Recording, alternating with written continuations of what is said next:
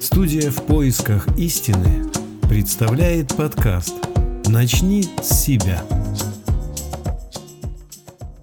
Сегодня заметила за собой, что почему-то стараюсь не говорить слово «Бог». Интересно, почему? Ответ пришел такой, чтобы не опорочить в суете и не принизить смысл этого светлого имени. Вспоминаю, что так было в течение всей сознательной жизни, кроме детства, когда с бабушкой ходили в церковь, и я очень радовалась этому. Всегда приходили следующие мысли. Октябрята и пионеры в Бога не верят, потому что Бога нет. А когда приезжал в деревню, как бы начинал опять верить. Именно как бы. Сейчас начинаю понимать, что так не бывает. Это не игра, верю, не верю. Это смысл жизни человека. Меня не ругали, не заставляли. Просто бабушка постоянно молилась святому Наумию за меня. Наставь рабу Божью Марину на путь истины. Она просила и верила, что Бог поможет. Грустно это вспоминать, потому что у людей не было знаний. Моя детская жизнь была очень целеустремленной. В шесть лет я приняла решение стать учителем, поэтому к учебе относилась серьезно. В школу ходить любила. Мне нравилось общение со сверстниками и процесс познания. Я была активным, честным ребенком и не понимала, почему не все такие, как я.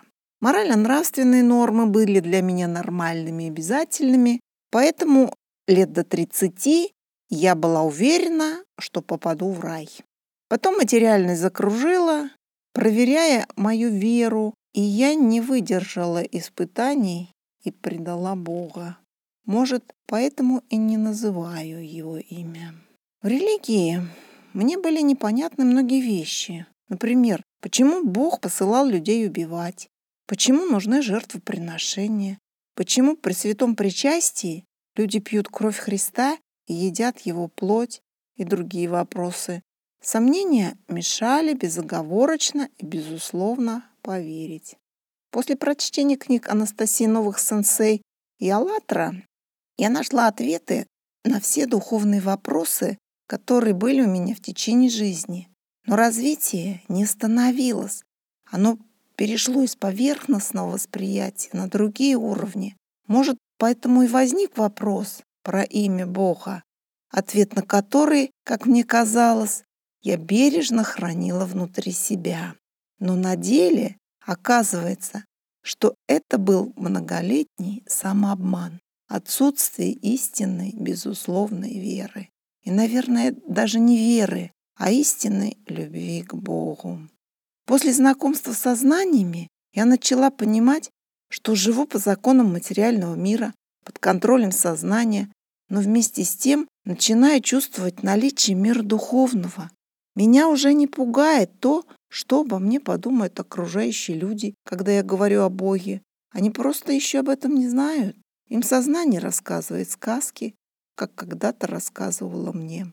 Меня не беспокоит вопрос, слышит ли меня Бог.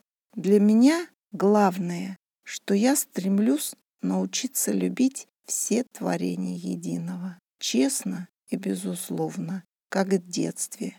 И однажды скажу ему «Аве».